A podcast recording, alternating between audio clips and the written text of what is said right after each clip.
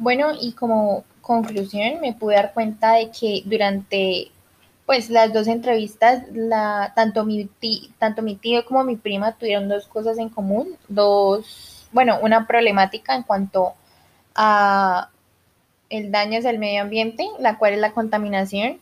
ya que, pues aparte que es algo que dijeron, es algo muy verídico, algo muy real que vemos hoy en día, ya que la contaminación daña cada vez más a nuestro planeta, y no solamente a nuestro planeta, sino también a nosotros como personas, ya que según investigaciones, pues el respirar el aire contaminado afecta nuestra salud y afecta nuestra vida.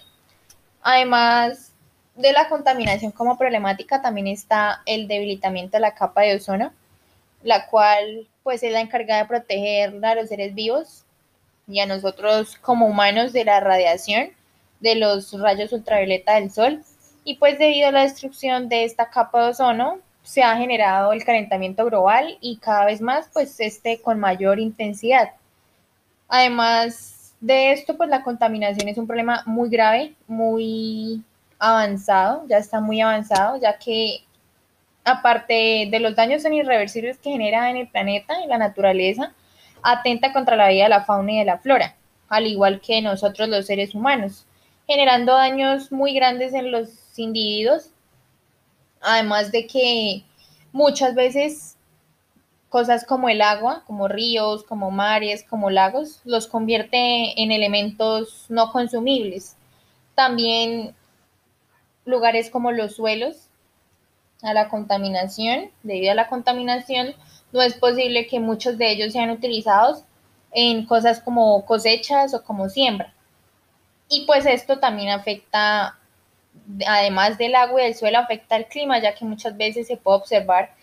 que el clima está muy variado, que en la mañana puede estar haciendo sol, pero en la tarde puede estar lloviendo, se debe también al calentamiento global y también eso genera muchas veces los temblores, además de que afecta este cambio climático a las actividades realizadas por las personas, perjudicando y pues dañando lo que se tenga previsto en cosas como cosechas, que es, es una actividad muy fundamental para los agricultores y para nosotros como consumidores de lo que ellos cosechan. Por lo que debido a todas estas problemáticas, y no solamente las problemáticas que acabé de decir, sino a las problemáticas en la entrevista y a las problemáticas que se ven en el día a día, me puedo dar cuenta que la falta de conciencia ambiental acerca estas problemáticas solo irá empeorando las cosas para el planeta en el que vivimos. Y pues eso me parece algo muy paradójico, ya que no somos capaces ni de cuidar el lugar en el que vivimos, no somos capaces de tener un poquito de conciencia acerca de que sin este planeta no podemos vivir y no podemos subsistir. Por lo que es importante concientizarme yo, empezar por concientizarme y también empezar por em, concientizar a los demás, por concientizar a las personas que están en mi alrededor acerca de los problemas tan grandes que vive el medio ambiente.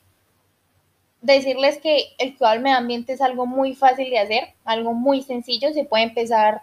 por acciones como reciclar en casa, apagar las luces cuando no las esté utilizando, cerrar las llaves del agua, no tirar basura en la calle, no quemar objetos, tratar de reducir el gasto del agua lo más que se pueda, ya que de esta manera reducimos los daños tan irreversibles y tan graves que se generan en el planeta, permitiendo que la vida en este lugar sea mucho más saludable y mucho más feliz para cada uno de nosotros.